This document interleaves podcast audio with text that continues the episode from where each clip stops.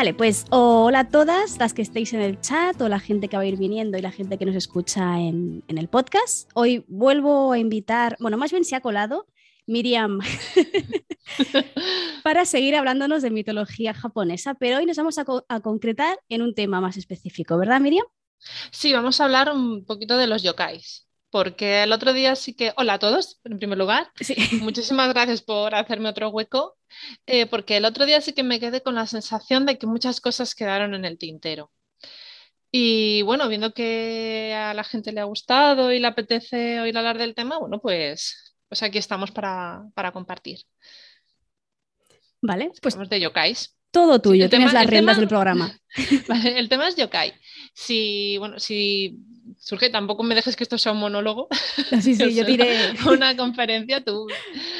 Vale, eh, pues sí, me quedé un poquito con, con ganas de concretar un poco el tema yokais, porque así hablé más de, de los dioses, de lo que es el panteón, pero- y los yokais pues se quedaron un poco así. Vale, empezaremos como que- diciendo qué es un yokai. En castellano se han traducido de varias formas. Eh, una de esas traducciones es fantasma. Eh, bueno, ninguna de esas traducciones a mí me convence del todo. El tema es que un fantasma para un occidental, o por lo menos la visión que yo tengo de fantasma, y supongo que tú también, es la del espíritu de un muerto, Sí, ¿no?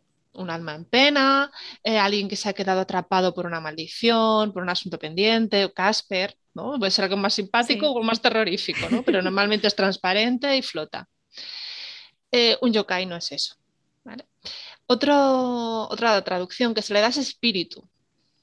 Espíritu a veces también puede ser sinónimo de fantasma o algo como vinculado a la naturaleza, ¿no? Un espíritu elemental, como podemos Sí. ver en Frozen 2, ¿no? Los espíritus de la tierra, del fuego y tal. Tampoco sería eso.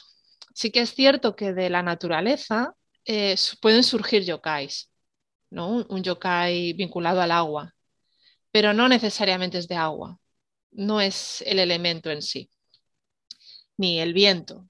Otra manera que se le, como se les llama en castellano a los yokais es monstruo, que tampoco me convence, porque un monstruo, al menos de manera convencional, se entiende como que es algo o bien vil, malvado, o bien espantoso. sí, Puede, puede ser que no, ¿no? Tenemos al monstruo de Frankenstein, de Mary Shelley, que teniendo un aspecto espantoso, él era bueno, en principio es bueno, pero tampoco encajaría aquí, porque hay yokais que pueden ser hermosos y que pueden ser benefactores. Entonces, que sí que es cierto que en los últimos años ha habido un cambio de, la- de lo que es la visión del monstruo también en Occidente, entonces sí podría Sí. encajar, pero teniendo en cuenta que los yokais son muy antiguos, tampoco encajaría aquí. Entonces, yo a veces creo que la traducción o el- eh, la definición más precisa puede ser la más amplia, que puede ser criatura sobrenatural. Hmm. ¿vale? Esto es un concepto muy amplio, pero claro que también puede abarcar más cosas que no serían yokais. Entonces, pues un tipo de criatura sobrenatural que puede tener infinidad de orígenes. Eh, el origen puede ser una persona que ha sido brutalmente asesinada y quiere vengarse, lo cual también entraría, mm, estaría en la frontera con lo que es un fantasma, un fantasma, sí. un fantasma vengativo. Eh, puede ser eh, un animal que ha cumplido 100 años y de pronto cobra conciencia humana y habla. Mm, puede ser un objeto que de pronto se anima. O sea, es, mm, e- es tan, es tan amplio que es difícil definirlo, ¿no? Eh, aquí me gustaría un poco marcar lo que es la frontera, que es una frontera muy difusa con los yurei. El yurei sí que sería ese fantasma alma en pena, que tiene un asunto pendiente, eh, que, es- que tiene un origen humano. Mm. Eh, pero esa frontera es, mm, es- es muy difusa, porque luego además si nos ponemos a hablar de yureis, hay un montón de tipos de fantasma distintos. Depende de por qué razón te hayas muerto, serás un tipo de fantasma u otro. Si te has muerto de hambre, si te has muerto en una batalla, si eres el fantasma de un animal, etc. Por ejemplo, los onryo son los fantasmas vengativos. Entonces tenemos eh, un personaje kabuki de una obra de teatro que es quizá la una de las más famosas historias japonesas, es Oiwa, Es un personaje de terror bastante conocido. Eh, la historia de Oiwa es la siguiente, ¿vale? Para entender aquí un poco cómo se mezcla el concepto de yokai, yurei y onryo y, y cómo a veces cuesta decir esto es un yokai o sí o no. Vale, eh, Oiwa es una mujer casada con un señor llamado Iemon. Este Iemon es bastante pernicioso, malgasta el dinero de su suegro y lleva una vida poco, poco correcta. El suegro se entera de los tejemanejes del yerno, el pobre señor que era un Ronin sin trabajo, artesano que hacía sombrillas, y bueno, y Emon lo mata, lo asesina. en estas que pues, se ve en el matrimonio con un bebé y tal, en la pobreza, porque se gasta el dinero del suegro, bueno. Y en esas que una chica se enamora de Yemon, vete a saber por qué. porque me pieza. dice, pues mm, me caso con esta. En vez de abandonar a la mujer, dice, bueno, pues mejor me la quito de en medio, ¿sabes?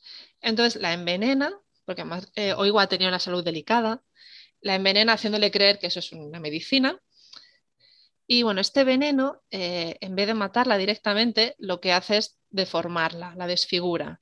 Oiwa pierde un ojo, pierde gran parte de su cabello, queda totalmente deformada recuerda un poco a Izanami, de la que hablamos el otro día, que así, e-, esa imagen es como muy terrorífica. Y, bueno, finalmente esta pobre mujer muere. Eh, entonces, eh, Yemon, el esposo, sigue con su plan de casarse con la otra chica que es hija de una familia rica. Y cuando se va a casar y, va a retirar el velo de, de su nueva esposa, se encuentra el rostro desfigurado de Oiwa. Se asusta, saca la espada y decapita a la mujer, que era la nueva esposa, ¿no? Mm. Entonces aquí empieza la persecución fantasmal, vengativa, que ve el rostro de su esposa por, por todas partes. No la ve en los faroles, la ve en los árboles, la ve en cualquier sitio. Se va a la montaña, intenta llevar vida de ermitaño, la sigue viendo, hasta que se encuentra con el hermano de Oiwa, que mm, venga a su hermana y a su padre y lo mata. Y aquí se cierra el ciclo y igual descansa. Entonces, claro, a veces algo aquí se la considera un yokai y a veces se la considera un onryo, un fantasma. Claro, este onryo eh, no, es, no tiene ese aspecto nebuloso, azulado, típico, ¿no? Es como más corpórea. sería un poco lo que, lo que se distinguiría. Y este, sí, bueno, me dijiste que habías leído Shirukuni, porque esta historia aparece referenciada en Shirukuni, hmm. en el volumen 1. Eh, y, y, bueno, esto es aquí lo que se ve a veces esa dificultad de ver esto, esto como lo llamamos en castellano. ¿no? Esto es un yokai, es un fantasma, ¿qué es? Y otra historia muy similar, voy a buscar exactamente el nombre, porque que hay otro yokai que se llama la Kuchisake Ona, dentro de los yokais femeninos, que ha dado lugar también a una, leyenda urbana que, sigue, sigue existiendo, se ve en películas y tal. Pues una, un, un samurái que está casado con una mujer muy hermosa y, y entonces ella le es infiel. Cuando lo descubre, bueno, mata al amante, pero a ella, en vez de matarla, con una daga le dibuja una sonrisa, una sonrisa siniestra. Entonces cuentan que aún a día de hoy se la puede ver así embozada, cubierto por la calle. Entonces eh, puede pararse delante de ti, mostrar su rostro y preguntarte, ¿soy hermosa? Aquí cuidado con la respuesta, porque tanto si sí como no estás jodido. Entonces lo que tienes que es como intentar desconcertarla con un perdón, tengo tarde, llego tarde o. Porque tanto si dices una cosa como otra, peligras. Sí. Pues si es el sí, es ay, qué majo, me quedo contigo. Si es el que no, pues me voy a cabrear y te voy a hacer lo que. Mm, vale. Te voy a dejar bonito, ¿no? Eh, entonces, claro, aquí hablaremos de una persona que, que, de origen no es una criatura sobrenatural, es una persona pero que es corpórea y es capaz de hacer, de tocar y de hacer daño, es capaz de hablar, de, parecer, de seguir pareciendo una persona. Mm. Y en, este, en ese sentido, mm, sí que se les podría llamar monstruos, una persona que se ha convertido en un monstruo. o, es que como digo, es muy difícil de, definir este hmm. tema, ¿no? Este se podría considerar si a la Yuki, Kuchi, uy, madre, Kuchisake una eh, se la podría considerar un yokai en toda regla. Eh, o incluso un fantasma, como a Oiwa. Estaría, estaría ahí un poco, ¿no? Hmm. Luego otro, otro que sí que es monstruo, monstruo, es por ejemplo el Yorogumo. Un Yorogumo es una, una araña gigantesca, como ella la araña, pero con un torso de mujer. Hmm. ella sí nace así, ¿no? Además escupe arañas, o sea, es lo más agradable que te puedes encontrar. es, desagradable, ¿no? Eh, por otra parte, eh, volviendo así un poco al tema de los espíritus de la naturaleza, lo que comentaba de que a lo mejor los yokai no son espíritus como, en Frozen, ¿no? El espíritu del fuego. Hmm. Sí que hay espíritus vinculados a la naturaleza, sobre todo al agua, teniendo en cuenta que Japón es un archipiélago Claro. Hay muchísimo, mucho mar, también hay ríos y hay lagos, ¿no? Eh, y sobre todo, ves que muchos de ellos nacen de, imaginación y de miedo. Por ejemplo, el Omibozu es un, monje solitario que engulle barcos, ¿no? Tú estás en alta mar y de pronto aparece una cabeza gigantesca y, te, y devora el barco. dices, bueno, es un tsunami. ¿no? Alguien ve una montaña, una, una montaña, una ola como una montaña a lo lejos y de noche, pues tu imaginación dice, mira, un monje gigante, ¿no? Hmm. Este sí que sería, lo considera, claro, un monje, pues sería uno de los yokais acuáticos más, más conocidos. Luego otros, por ejemplo, es el capa, que este sí que es más famoso, que es como una tortuguita que, que, se quiere comer a la gente. Eso sí, este lleva una especie de plato, lleva la cabeza cóncava llena de agua. Entonces, si se vacía ese agua, se muere. Pues una buena idea para dejarlos fuera de juego es hacer una reverencia. El capa te responde con la reverencia, el cuenco se vacía y se muere el bicho. Hmm.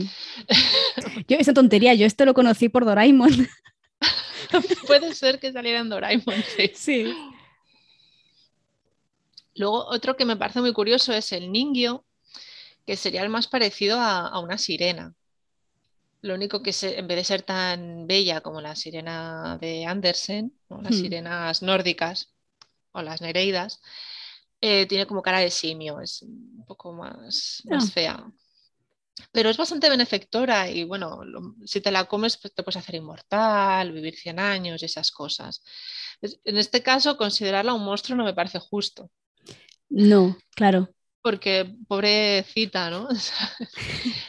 A ver, había un yokai, quiero buscar el nombre exacto mm, para ver el tema este, y aquí entraríamos en los yokais domésticos, que es el Zasiki Warashi, ¿vale? Este yokai es para, para sacarlo definitivamente del término monstruo como algo malvado, ¿no? Este es un yokai que es un niño que simplemente va a vivir a tu casa y lo que quieres jugar. Ay, qué bueno. Y ya está. Y si juegas con él, pues se trae buena fortuna. Entonces, claro, aquí no lo podemos llamar. Mm, no lo podemos llamar monstruo, ¿no? Porque no tiene ese lado vil. Hmm. Perdón que estoy bebiendo un poquito de. Tranquila. Vale. Voy un poco así a piñón, ¿vale? Eh, ahora sí, mm, me comentaban que alguien quería que hablara del kitsune, ¿no? Pero me habían dicho, vale. Había esa petición especial. Vale, pues me voy a centrar un poquito en el kitsune y luego sigo con algún yokai absurdo, que son bastante graciosos. Vale, kitsune supongo que es el yokai más popular en, Occidente. ¿no? Es un zorro, es enigmático, es misterioso, es precioso. ¿no? Me gusta un zorrito, ¿no? son, hmm. son muy bonitos. Eh, kitsune significa literalmente zorro. Lo que pasa es que tradicionalmente en Japón se cree que los zorros tienen algo de místico o de mágico. Y aquí entraríamos como en, dos facetas del, kitsune. Por una parte es el, el, más zorro, el más animal, vinculado a Inari, que es la fortuna budista del arroz, de los alimentos, de los cereales. Eh, ¿Por qué se le vincula a Inari? Porque es, el zorro es un amigo de los agricultores. Claro. Que se come a todas las ratas, conejos, Es, eh, es un aliado. De, lo mejor de los granjeros, no, porque se comen las gallinas también. Pero, de los agricultores concretamente. De, los que tienen ganado, pues no tanto, ¿no? De los que tienen corrales y eso.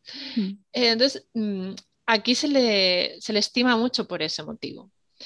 Eh, pero por otra parte, se le ve como una faceta un poco demoníaca, que esa es otra manera también con lo que a veces se llama los yokais, que son demonios. Que Eso ya sé que me, descoloca bastante, ya porque dices, mm, demonio es como un término muy cristiano, ¿no?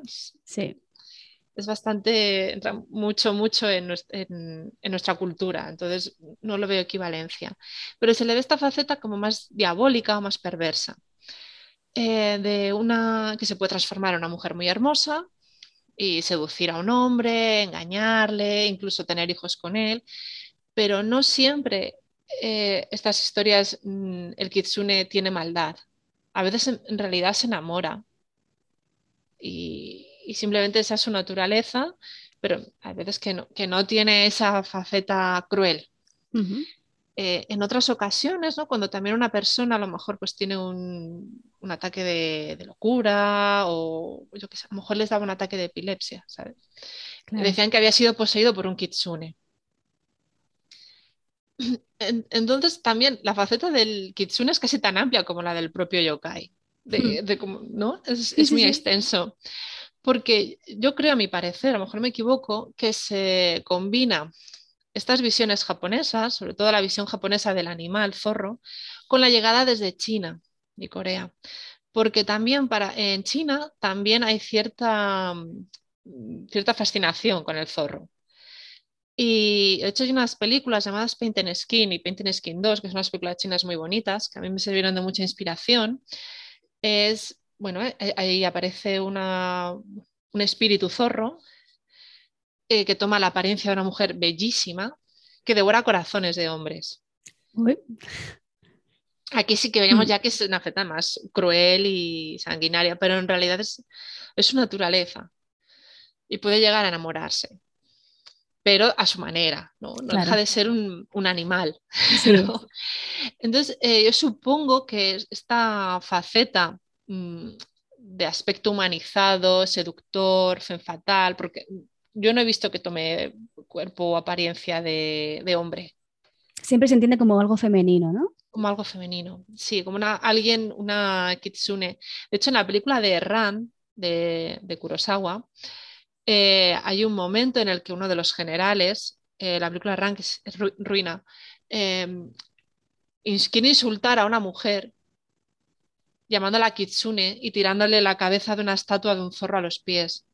Ah, mira es una manera de insultarla, de decir, e-, eres un espíritu pernicioso que ha venido aquí a seducir a mi señor y a liarla. Mm. Em, y también pues, tenemos la misma figura o muy parecida en Corea, con el gumijo, que se llama así, y viene a ser lo mismo que en China. ¿no? Además, eh, es una criatura que también ocurre eh, tanto en China como en Japón como en Corea, según pasan años, va cumpliendo años, va aumentando el número de colas.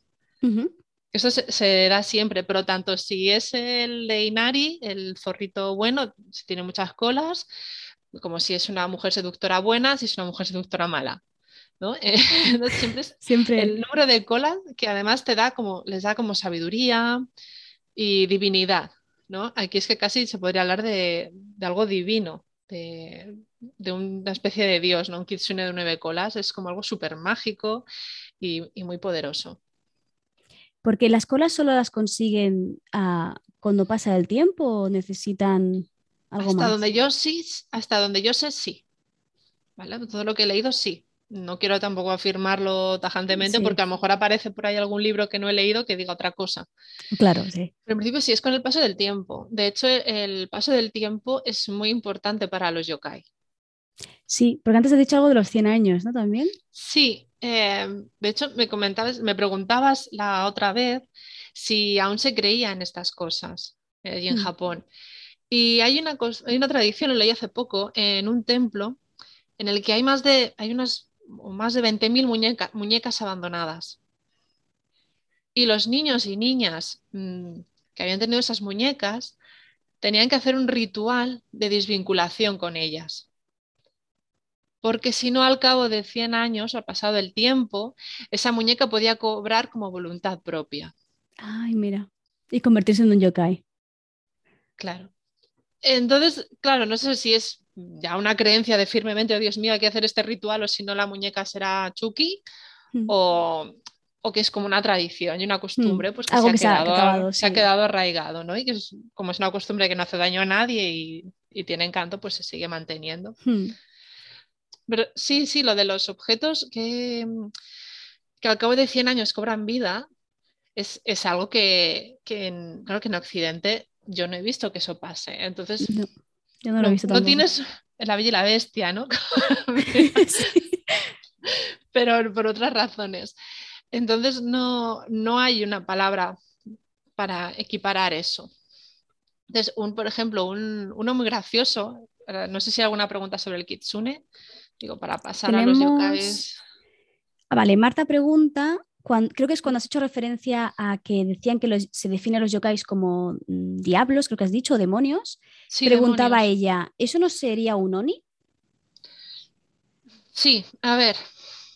Es que aquí ya entramos en otro término. el oni también a veces se traduce como ogro. ¿Vale? Eh, que sería el que, claro, que tiene un aspecto mm, muy grande, normalmente rojo, con cuernos, que sería el clásico demonio como el de Legend, ¿no?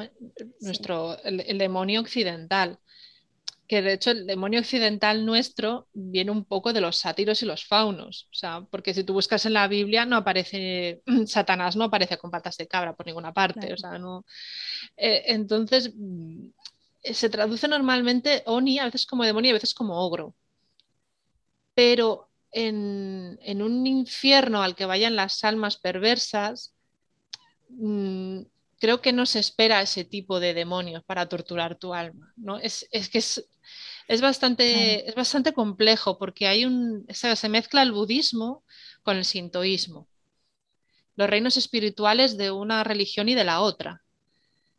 Em, normalmente con la muerte suelen usar el budismo, Sí, lo dijiste el capítulo anterior, que los funerales eran budistas normalmente. Sí, normalmente sí.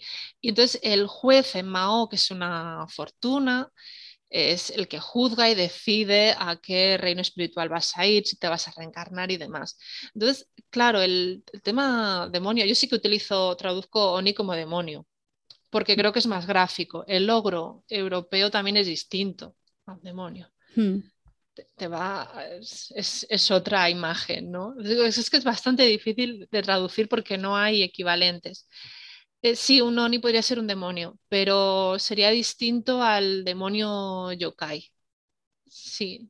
es, que, es, lo que, es, que, es, lo que pasa cuando intentas traducir unos. Bueno, es lo que decimos, ¿no? Que la lengua eh, condiciona la forma de pensar y es mm. imposible intentar em, claro. dar palabras ¿no? a, algo de la mitología mm, japonesa. Antes de nada, gracias a Roberto que nos ha traído una, conga de siete, de siete personitas a ver el, directo, así que muchas gracias a Roberto y a oh. quien venga con él. Estamos hablando de yokais y espero que os quedéis por aquí. sí que sigue. Genial. Eh, sí, pues que es, que es, complejo el término, ¿no? Porque, mm, eh, digo, entre Yurei, eh, los yokai y los Sony y los Kami, ¿no? Porque también incluso eh, hay determinados objetos que pueden alcanzar cierta magia y le llaman no sé qué, no Kami. Y, eso ya es como algo espiritual mágico. Es amplio, complejo y difícil de, llevar, de traducir, porque nosotros tenemos nuestra propia imagen de lo que es un demonio, de lo que es un ogro, de lo que es un fantasma, claro. y no acaba de encajar. Eh, de encajar las piezas. Pero claro, mm. necesitamos alguna manera. Entonces, yo sí traduzco Oni como demonio, pero por ejemplo, yokais no. Hmm. No, por eso comentaba que no me gusta referirme a los yokais como demonios, porque lo del tema de demonios, eso es que es muy cristiano. Sí, además que viene implícito el malvado. Claro. claro. Mira, hay una canción que, Claro, que supongo que la, historia que cuenta, ahora no la tengo a mano, o, sí, ¿Dónde podría estar? La, la tengo en el blog. Eso luego, te la paso. Eh, que cuenta la historia, a ver, supongo que es una historia moderna, de un el Oni y la doncella, que es un demonio que se enamora de, una doncella. Una historia bastante triste y bastante trágica. De, que, normalmente los Oni son personas solitarias que viven en cabañas en el bosque y a no ser que tú vayas a incordiar, a lo mejor el Oni está tan tranquilo. Bueno, es que hay algunos cuentos que aparecen haciendo maldades, como el Momotaro, que aparecen unos Sonis malvados a una aldea de Momotaro a robar el dinero de los aldeanos. Y va mm. Momotaro y, salva el día, ¿no? Sí, es, complicado. El... Pero sí, sí, tienes razón en que un Oni se traduce como demonio normalmente. Sería lo más parecido físicamente. Sí, es, que es eso, es muy difícil equipararlo a algo, a nuestro lenguaje, al ser una, civilización cristiana y vamos a estar relacionando cosas que en realidad no tienen relación. Claro. Entonces, mm. Demonio, y, bueno, ya si me dices diablo, ya, eso ya sí que no. Eso es, no, claro. es, complejo. Bueno, si alguna preguntilla más. de momento no, están saludando los que han llegado nuevos y ya está. Genial. Pues hola a todos. Hola a todos. vale, eh, pues mira, el tema de que los objetos cuando cumplen 100 años adquieren voluntad y, como alma. Entonces eso, adquieren personalidad. Claro, en una casa antigua es normal que haya objetos de más de 100 años. Claro. En una moderna no, no, porque todo se nos rompe antes y vamos renovando. Pero, y claro, entonces hay objetos con mejor carácter que otro. Por ejemplo, está el Seto Taisho, que a mí me encanta, que es un yokai que se ha formado a partir de piezas de vajilla desportillada. ¿Vale? O sea, tú tienes un plato cascado aquí, una taza que le falta aquí, esto tal. Y se te forma un yokai, un señor, sí, pero que es un guerrero con muy mala leche. que va a ir con el palillo en mano a pincharte. Y si lo intentas destruir, vuelve. Entonces es bastante difícil deshacerse de él. También, por ejemplo, un, un biwa, que es un instrumento musical similar al laúd, pues también puede cobrar vida y, marcharse con un marcharse por allí, ¿sabes? Con un cuerpo así más o menos humanizado, pero una cabeza de biwa mm. y marcharse por los caminos. Y, el biwa de mi abuelo, pues no, se, ha ido. Se ha ido. se ha ido de parranda. Otro que me encanta es un parasol. El, parasol, que además es un dibujo que he visto varias veces, un parasol con un ojo mm. y piececitos. Y bueno, que si es un parasol de 100 años, que si no lo has traído, no lo has tratado demasiado bien, pues te, va a enfadar contigo y, tal, ¿no? hay mucho yokai doméstico. Hay mucho yokai resultado de la falta de limpieza de la casa yokais que surgen del polvo. Esto se ve en Totoro, ¿no? Las bolitas estas del polvo son como pequeños yokais. Yo los llamo los camis del polvo. Digo, mira, los camis del polvo. de, por la falta de limpieza se han, se han ido formando, ¿no? Estos, estos yokais domésticos, por la falta de humedad en el baño, te puede salir un yokai. Si tienes moho en los azulejos y no lo limpias, de ahí te sale un yokai. Pues yo creo que por eso son tan pulcros y siempre con las casas muy limpias. La pregunta es, ¿hace falta que el mo lleve 100 años o se forma antes? Porque no, se forma antes. sí, sí, sí, aquí he mezclado, perdón, me he ido de un lado a otro, que son los yokais de 100 años de objetos viejos y los yokais domésticos que surgen por la falta de limpieza. Vale, vale. O si eres una ama de casa desordenada, pues te va a salir un yokai. Ah, vale. también a veces también, fíjate que se traduce como duende en este sentido es que se parece un poco a los duendes domésticos que te hacen trastadas. A las amas de casa algazanas te parece un duende que te esconde las cosas. Pues eh, ahí tendrían los yokais domésticos que hacen estas cosillas a veces. Otro yokai absurdo que me encanta es el kamikiri. ¿Vale? Que este se dedicaba, sobre todo, imagínate en el Japón feudal, que todos los señores iban con moño, y la mayoría de señoras también, a cortar moños. Qué bueno. Imagínate que vas por la calle, ¿no? Eres, eres un señor samurái, no vas ahí andando con tus espadas aquí en la cadera, tal, y notas de pronto un peso en la cabeza y ¡chac! Eso era vergonzoso, claro. Para los samuráis su moño era, era importante, ¿no? Pues claro, desde que la gente dejó de llevar moños, pues este yokai ha ido cayendo ya un poco en, claro. En, desuso el pobre. Y bueno, y de los. Y de mi, ya mi yokai, yo no sé si es mi yokai favorito, pero bueno, de los absurdos, al menos sí, ¿vale? No tiene el mismo carisma que el Kitsune, no es tan popular, debería ser popular. Es el Shirime, ¿vale? Buscadlo, buscadlo. Shirime, con una H, inter, una H así después de la S, ¿vale? O sea, S-H-I-R-I-M-E. Shirime. Vale, este yokai, bueno, cuenta la historia que un samurái volvía de su casa un tanto borracho, bastante perjudicado, y de pronto se encontró este yokai. ¿Qué es este yokai? Este yokai tiene la Puede ver una imagen de esto. tiene, pues yo la voy a escribir porque, claro, quien está escuchando el podcast y, y no tiene mirar, pues lo voy a escribir. Eh, tiene la apariencia de un señor mm, doblado, ¿sabes? De me voy a agachar a atarme el zapato, esa pose, sin pantalones, pues, enseñando el ojete, literalmente. Pero pasa que su ojete no es un ojete normal, es un ojo grande, con pupila, iris y tal. Entonces, pues imagínate el susto del señor samurái. No creo que volviera a beber en su vida. Este, es el, este es el shirime, este me gusta mucho. Es de por qué, o sea... Sí, no, no sé. ¿Por qué y por qué no? Es como las típicas canciones y cuentos que se explicaban en las tabernas, ¿no? Supongo, me imagino. O algo así para echársela en las risas, si no, no lo entiendo. Dicen por el chat que tenía un tercer ojo. A ver, un ojo, sí, lo abrió el tercer ojo, se fue iluminado. Qué bueno. Y, bueno, sí, este es, este es mi, de mis favoritos. Luego decíamos de los yokais que cumplen 100 años, no solo se da con objetos, sino con animales también.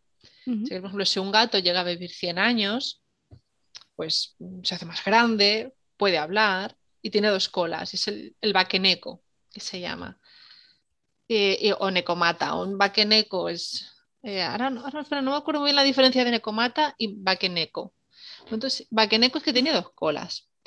Y el Necomata es un gato monstruo. No, el Bakeneko es un gato monstruo, perdón. Eh, vale. Mm, mm, mm, sí, estoy, revisando un poquito la chuleta. tranquila. Cosas del directo. Sí, el, el Necomata tiene dos colas y el Bakeneko es un gato monstruo en sí, porque puede haber gatos monstruos de otro tipo. Y el Necomata es el que tiene dos colas, que puede ser un Bakeneko también, porque no deja de ser un gato monstruo. Claro. Este Bakeneco, pues puede ser más o menos simpático, depende. Em, bueno, sí, lo contaba, la falta de, limpieza. está el hmm. Keukegen, que es como una especie de peluso, es una pelusa grandota, ¿sabes la familia Adams ese que tiene, que es todo pelo, con un sombrero? Pues algo así, ¿vale? como los camis de Totoro, pero muy grande. Y esto sería un poco así el tema de, eso de, yokais domésticos, que, podría parecerse un poco a la figura del duende, mm. de, nuestros duendes. ¿no? Que es, que es que esa es otra, claro, también en Occidente tenemos una mezcla de, culturas y de tradiciones que han quedado, que sí, mm. de los celtas, de los nórdicos, lo que llegó del cristianismo, lo que pudieron, pudo quedar de los árabes, tenemos también tal mezcla que es, muy complicado eh, equiparar conceptos con un país que está al otro lado del mundo y hmm. con el que tardamos en entrar en contacto. ¿no? Con el que no, no, ha habido una... Ellos sí que han tenido la influencia cristiana, pero nosotros no hemos tenido tanto esa influencia hasta, hasta hace no tanto tiempo. Hace poquito, sí. Luego también es curioso porque eh, parece que los yokai son todos muy antiguos, pero se siguen creando con leyendas urbanas. Por ejemplo, está el tequeteque, que este es bastante terrorífico. Este viene también, podría ser también una especie de fantasma vengativo, también una víctima, una chica, como suele pasar. Esta es una adolescente víctima de acoso escolar, ¿vale? Que, bueno, a casa de una broma cruel de unas compañeras, pues acabó, acabó atropellada por el tren y su cuerpo acabó como partido por la mitad. Entonces, cuando se mueve, haciendo una especie de ruido extraño, haciendo como De ahí el nombre, claro. Sí.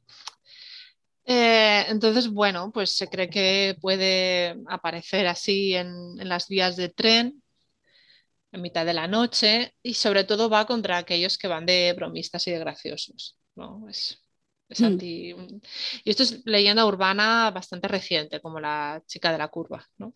Sí. O sea, que no deja de ser algo que se va ampliando a medida que la sociedad va avanzando, ¿no? Como con todo. Claro, se, hmm.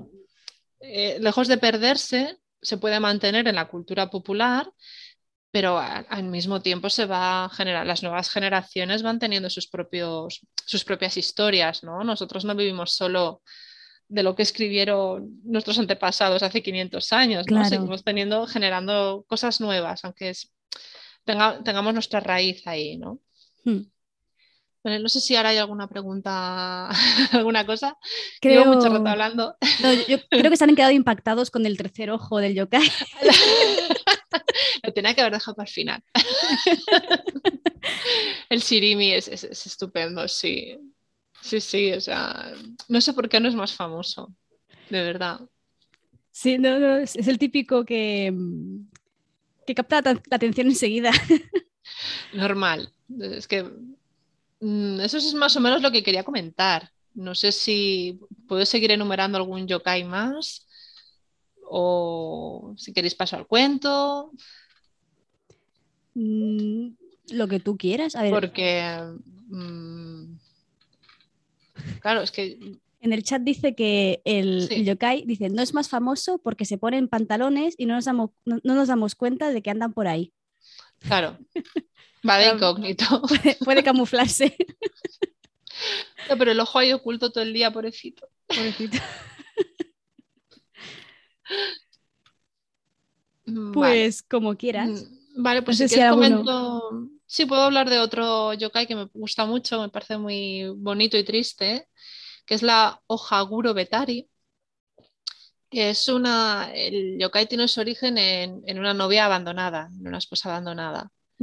Entonces es una mujer vestida de novia, con un impoluto kimono blanco, bellísimo, pero mm, en el rostro solo tiene la boca, ¿vale? Y esa boca es una gran sonrisa a lo Joker hasta aquí. Entonces es, muy creepy, sí. pero en realidad no, no hace daño no es, inofensiva, simplemente pues está cerca de los templos por las noches, esperando a ver si pasa por ahí algún hombre que... Bueno, un poco la novia cadáver, que estoy aquí de... A ver si alguien se quiere casar conmigo. Y esta me, esta me parece me parece trágica. Hmm. Es, triste, ¿no? Luego hay otro yokai femenino que es la Futakuchi Ona. El Ona es, se refiere a mujer, cuando veas Busiona, ese Ona es, mujer. Pues esta es una mujer aparentemente normal, pero que en la nuca, así debajo del cabello, se le abre una segunda boca.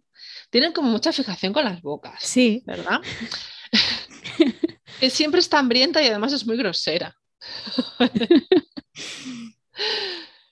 y supongo que eso a lo mejor representa un poco. Mm, se me acaba de ocurrir, ¿eh? Eh, una teoría que lanzo sobre esto yokai ahora mismo. ¿no? Una mujer bella, muy correcta, muy bien educada, que tiene una boca que representa lo contrario, ¿no? la mm. glotonería y... A lo mejor es lo que esa mujer realmente quiere hacer. Claro. A lo mejor esa mujer dice, quiero cagarme en todo y hincharme a pasteles. y no me dejáis. Porque no es lo propio. Hmm. Pues sí. Eh, vale. Eh, pues si queréis cuento el cuentecito, ¿vale? he pensado uno que se llama es mm, El desposorio de la hija del señor Rata.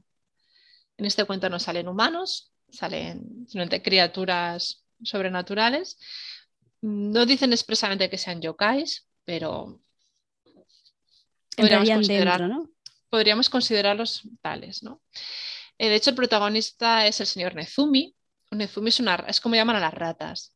Pero es lo que ocurre con el kitsune o con el tanuki, que es el tejón o mapache japonés, que es el nombre del animal, pero que tiene una connotación fantástica o mística. Y se vincula a que son espíritus mágicos. ¿no? Pues desde el señor Rata, que era uno de los señores más importantes de su aldea. y tenía una hija bellísima, una hija rata. Creo que en, en, Oriente, eh, sobre todo en Japón, las ratas no están tan mal vistas como aquí. No están vistas como un animal de alcantarilla asqueroso que quiere, no, sino que son animales que se les tienen mejor consideración. Eh, entonces, este señor rata quería casar a su hija con el señor más poderoso. Entonces, mm, dudando de quién podía ser ese señor, fue a un templo cercano y, le preguntó al monje que era amigo suyo, ¿podrías decirme quién es el señor más poderoso con el que casar a mi hija?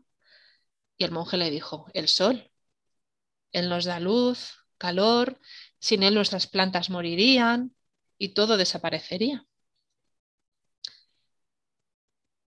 Gracias. Tiene usted razón. El sol es el más poderoso.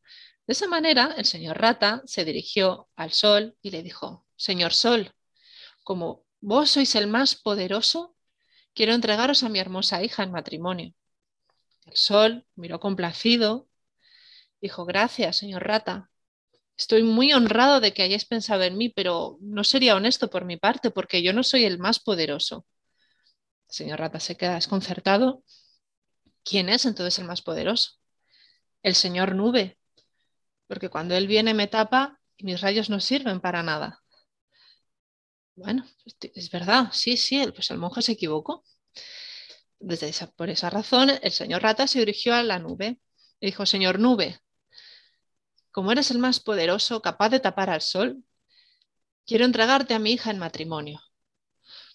Ciertamente tu hija es muy hermosa y con gusto me casaría con ella, pero debo decirte que yo no soy el más poderoso. ¿Y, y quién es más poderoso que tú que tapas al sol? El viento que me empuja y me lleva a donde quiere, sin preguntarme ni nada. Ostras, es verdad, el viento, pero ¿dónde está el viento? Bueno, el viento donde más fuerte cobra, me explicó el señor Nube, es, es en el mar. Si vais hasta el mar, allí lo veréis con más presencia que en ningún otro sitio. De esa manera, el señor Rata, la señora Rata y la señorita Rata emprendieron un largo viaje, atravesando valles, colinas, montañas, riachuelos, hasta llegar al mar. Llegaron cansados y exhaustos, pero encontraron al señor Viento. Entonces Nezumi le dijo, Señor Viento, como tú eres el más poderoso, quiero entregarte a mi hija en matrimonio. El viento miró a la, a la muchacha y dijo, ciertamente tu hija es bellísima y me casaría con, ella, encantado. Pero yo es que yo no soy el más poderoso. Señor Rata ya se rasca la cabeza y dice, pero, pero si no eres tú que empujas la nube que tapa el sol, ¿quién es el más poderoso? El muro de tu casa, que frena mi paso y no me deja avanzar.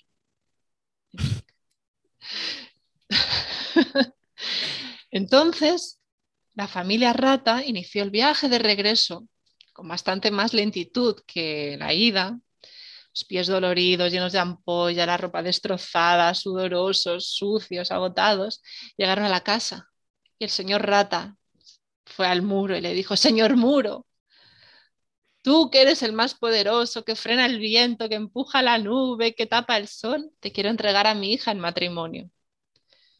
Tu hija es muy hermosa, y con gusto me casaría con ella, pero te equivocas, yo no soy el más poderoso.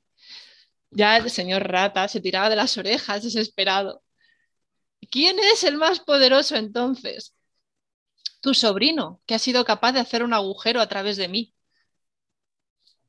Y así fue como la hija del señor Rata se casó con su primo y fueron muy felices. ¡Qué chulo! Ay, qué bonito, es muy bonito. Es muy gracioso, me parece muy gracioso. Sí, sí, sí, sí. Además, tal y como lo explicas, ves al pobre señor Rata cada vez sufriendo más. A mí, sí, es, de mis favoritos también, junto al de la Reina de las Luciérnagas, ¿no? Tiene mm. otro tono. Eh, aquí es curioso porque el señor Sol es un señor Sol, no hacen ninguna referencia a Materasu, si te das cuenta. Sí. Es más la fuerza elemental y ya está. Sí, es mm, la, naturaleza que está ahí. No tengo ni idea del origen del cuento. Sé que es un cuento tradicional japonés, pero no sé de dónde viene. Ni idea. Pero hablan del señor Sol y en ningún momento se refieren a él como Amaterasu. Y me parece un cuento muy divertido, así como el de la Reina de las Luciérnagas, el de En Busca del Fuego, es mm, triste, ¿no? Es, sí, es un poco cruel incluso. tiene ahí esa... Este me parece muy divertido. Espero que, haya gustado. a mí me ha gustado, ya para mí ya me vale. pues ya está. Vale, no sé si querías explicar algo más, pero el chat dicen que mm. sí que ha gustado. Me alegro. Pues no sé si hay alguna pregunta, intentaré contestar encantada y si no, pues, pues no sé, ya a lo mejor me cuelo otra vez, pero ya no sé. habrá que cerrar la puerta con candado. No sé si tenéis alguna pregunta o algo que queráis comentar, alguna duda que os hayáis quedado por ahí. Patriarcalista como todos los clásicos. Ahí nada podemos hacerle. Ya. Sí, sí, bueno, lo que tiene. Ya, que lo ideal habría sido, hija, ¿te quieres casar? ¿Con quién? Vale. pero claro, no, que, demos cuenta. Y que la muchacha decidiera, ¿no? Pero bueno. Sí, bueno. Siempre se puede hacer el trabajo de, de recontar los cuentos y ya está. Hmm. Sí. Pues nada, parece que el chat está, está muy contento con la, con la charla porque no, vale. no, no preguntan nada. Pues lo dejamos aquí Em, antes de irme, recordar a los que estéis por aquí que mañana y pasado tenemos directo para escribir, ¿vale? Para darle a la competición y al nano y, todo eso de palabras contraerrantes, ¿vale? Que no sé si lo sabes, Miriam, que lo estamos ahí peleando entre nosotros. Algo he visto, ánimo, yo no, tengo tiempo. Uf. Sí, bueno, nada. es... todo mi respeto y admiración. A ver, yo no voy a llegar a las 50.000 palabras, pero se me hace muy divertido competir y hacer ver, porque a ver, hacemos ver el pique entre si los mapas o los brújulas escriben más o escriben menos. Entonces, estamos ahí a ver. Yo me he dado cuenta de que las brújulas escriben más de noche. o las nuestras, al menos las nuestras. Mm, yo depende de, de la edad, te hubiera dicho. Ah, también. Yo soy mapa. Cuando tenía 18 o 20 años, me quedaba despierta, era incapaz de dormirme hasta las 3 o las 4. O yo qué hmm. sé, es que a veces hasta me daba por ordenar mi habitación porque no me podía dormir. Sin embargo, ahora que tengo ya treinta y pico castañas, escribo mejor por la mañana. Hmm. Y por la noche me da un sueño terrible. También leí una vez que el, tema del sueño en los adolescentes iba un poco así, que por eso muchos trasnochaban y porque necesitaban dormir por la mañana, que es una cosa biológica. Entonces, mirad a ver las edades, porque puede ser que haya por ahí algo de eso. Pues puede, ser. ¿eh? Pues puede ser. Ya, ya le echaré un ojo a ver ahí. Para que puede ser eso. Pero claro, me ha sorprendido mucho de que por las mañanas vamos los palabras ganando y porque somos los, los mapas y por la noche remontan los errantes. Mira, están en el chat diciendo, los errantes molan, Yo soy mapa, yo soy mapa. Yo, yo si, si, no tengo, si no sé a dónde voy, no, no me sale. A mí me pasa igual. Necesito. Y tengo, tengo que visualizar en mi cabeza antes la escena y, esto, si no, no, no, yo estoy de lanzarme, es, digo, ¿qué, qué es? ¿Qué es qué? Hmm. Una, te hago una carta, ya está. Sí, no, yo me quedo bloqueadísima. Luego igual, hmm. me está pasando que luego igual el mapa no lo sigo al 100%, pero necesito tener esa idea pensada al menos. Y luego ya, si eso rectifico. yo aquí depende un poco del proyecto, ¿no? Si es un Shirukuni que tengo mm, a 40 y la madre de personajes, de tramas y subtramas, ¿no? que es novela mm. río, tengo que tenerlo muy claro. Porque además tengo que tener en cuenta el curso de las estaciones, cuánto tarda un personaje en llegar a este punto, al otro punto, donde se cruzan, para que quede coherente. Entonces mm. ahí tienes que ser meticulosa, porque si no luego corregir es... Es volver a escribir la novela entera, casi. Claro, yo entiendo en una novela a lo mejor con menos personajes o, o con una estructura más clara, lineal, o decir, bueno, pues saber a dónde voy, ¿no? Y lanzarte un poco ahí, tirarte a la piscina, es adelante, pero cuando tienes 20, 30 personajes no puedes. No. Yo, yo, no podría. Tampoco. Pues Mira, un relato tal vez sí que me, animaría a intentar hacer de brújula o algo así, pero una novela no. un, relato puede que sí, pero ya más largo no. Y digo, si hay varios personajes, viajes, mm, que pasa mucho tiempo, ¿no? De ahora están en verano o en primavera, ¿sabes? Me tuve que hacer un esquema cronológico con las estaciones. Pues ahora aquí empieza a nevar, aquí empieza a florecer los cerezos, aquí no sé qué. Y este, es que si, si no, no habría podido. No, no, no. Hubiesen sido muchas, a mí me, me pasa que hubiesen sido muchas reescrituras. Hmm. El tiempo que le, dedicaría, le dedico a planificar se lo dedican, digo yo, las brújulas a, reescribir. Hmm. A mí es que más me gusta planificar. yo también. de los procesos que más me gustan, ponerme ahí con la libreta, con los esquemas de este aquí, este allá, este tal. Eso me, gusta mucho. Hmm. Luego escribir igual da un poquito de pereza y corregir mucho más, pero planificar a mí me gusta. Yo escribir depende de las escenas. Así que si es con un personaje interesante haciendo cosas interesantes, esto de te va, venga, mola. Está, guay corregir es el infierno y el horror. Pobres correctores, o sea, que un abrazo. Un abrazo, yo admiro muchísimo a quien se dedica a corregir, pero yo lo pasaría muy mal. Os queremos. Bien, y con esto vamos a irlo dejando, si te parece bien. Perfecto. ¿Vale? Dejamos la puerta abierta por si algún día te quieres volver a colar para seguir hablando de mitología japonesa. Es que como es un tema que no conozco, a mí me... Mm. Vale, muy curiosa. Es, que... Es, que... es, inabarcable, es que es tan grande que... Claro, es como intentar abarcar la mitología griega en dos horas. Es claro. Puedes, y empiezas a tirar, a tirar, a tirar del hilo y y no puedes. Te sale de todo, de miles de leyendas, distintas versiones de la misma leyenda. Este mm. personaje que aparece aquí y allá. Y, fíjate, que me acabo de acordar ya, y ya termino de hablar. ¿Vale? Yo soy de Salamanca. ¿Vale? Eh, allí eh, hay una leyenda sobre la cueva de Salamanca. Mm. Que dicen que fue abierta por Hércules. dices, ¿Anda? ¿Cómo? ¿Cómo llegó aquí Hércules eh, además es una cueva abierta en la muralla romana. ¿Cómo? Sí. Y que allí se cuenta que el demonio, Asmodeo, daba clases de, brujería a los estudiantes. Dice por eso que el diablo tiene una cátedra en Salamanca. Hmm. me mezclas a Hércules con Asmodeo. dices, ¿sabes? Sí, sí, sí, es una locura. Sí, sí, sí. Claro, pues es que es, imposible abarcarlo todo. Además de yo cuando trato los temas mitológicos, como dedico media hora o un poquito más a un mito solo o a un personaje solo, es cuando puedo empezar a decir, vale, según una versión pasó esto, según otra versión pasó lo otro. A mí me gusta más esta, pero tú coge la que tú quieras. Entonces, claro, em, es eso. Y cada pueblo dice que, que, un dios nació cerca de su casa. Porque que mola, Claro, ¿qué vas a decir? Claro, como de aquí se me aparece la Virgen, ¿no? Claro, sí, sí, sí. La Virgen de tal, hay vírgenes en todos los pueblos porque todos los pueblos tienen una Virgen que se apareció. A un pastor o a un niño. Pero es increíble Salamanca que junten tantas. Sí, sí, que la cueva fue abierta por Hércules.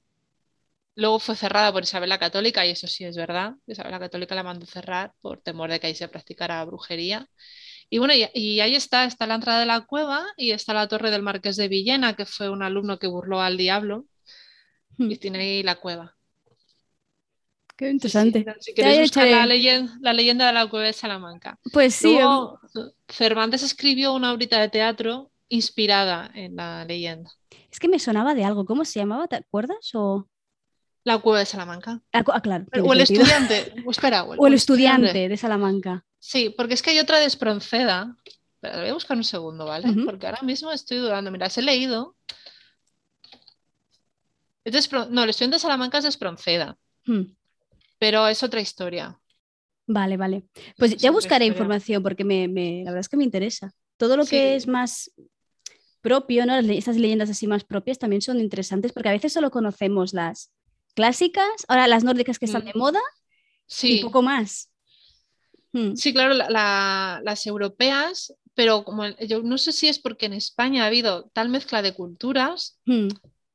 que, es como que al final no hemos sabido aprovechar bien ninguna. Ya. Y luego llegó, llegó el cristianismo, lo invadió todo, se apropió de todo y, todo ha quedado diluido, ¿no? Es de mitos celtas, pues sí quedan algunas en, el norte, tal, por hmm. ejemplo, Salamanca eh, no tengo yo conocimiento de personajes folclóricos, de, historias con duendes o...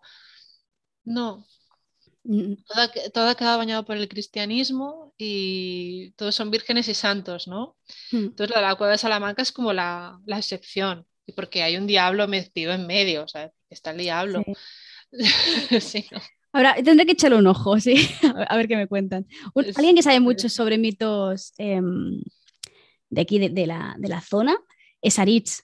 Sí, ¿vale? Porque eh, a mí el domingo me estuvo contando unos cuantos y dije, espera, calla, calla, que te invito. Ah, lo tienes que invitar, sí, sí, invítalo, claro. Sí, sí, sí. Ya, ya, aquí ya está lanzada la invitación, espero que me oiga y si no, ya le seré más directa. Te mando una colleja. También. Sí, sí, sí, sí, claro. Dicen por el chat que es la cueva de Salamanca, como se llama el entremés de Cervantes. Sí. Vale, pues yo me lo leeré y veré a ver. No, sale la cueva en sí, es otra historia de un estudiante que llega a una casa y sí se, basa un poco en la, leyenda. yo le echaré un vistazo y, buscaré a ver si. Se lee rápido. O sea, sí, o sea, hacer un entremés. ameno, sí, sí. Es... La de la de Espronceda es, más poema. Vale. Y, tienes. es otra historia es un poco más así en plan romántico. Creo recordar que era un poco en plan Don Juan. ¿vale? Creo recordar, porque lo leí hace muchísimos años, cuando vivía allí, en Salamanca, ¿no? Era de las mm. lecturas obligadas mm. y, la tengo ahora un poco olvidada, la, de, la del estudiante de, de Espronceda. Vale. Pues si te parece, lo podemos dejar aquí. Hemos acabado hablando de otras cosas, pero. Sí, sí, aquí al final charla coloquio. Sí, no pasa nada. Yo me he quedado muy, muy contenta con la charla y. Yo también. Sí. Y, nada, y el anterior me, dejaste de deberes leerme, no sé, cuántos libros y ahora me, mandas otro, pues ya. es, cortito, ¿no? Es, es, un clásico. Sí, voy a venderlo, voy a, voy a venderlo por ahí, a ver si cuela. Bien, pues me despido por aquí, ¿vale? Muchas gracias a todos los que estén, estáis en directos, a todos los que he estado comentando, ¿vale? Muchas gracias, Marta, por estar ahí en el chat a tope, que ha ido comentando todo. Y, a los que están escuchando en, podcast, ya sabéis lo de siempre, darle me gusta, compartir y todas las cosas que dice la gente influencer de hoy en día, ¿vale? y, y ya está, muchas gracias Miriam por pasarte otra vez por aquí. Gracias a ti por invitarme, por dejar, bueno, por dejar que me autoinvitara un poquito.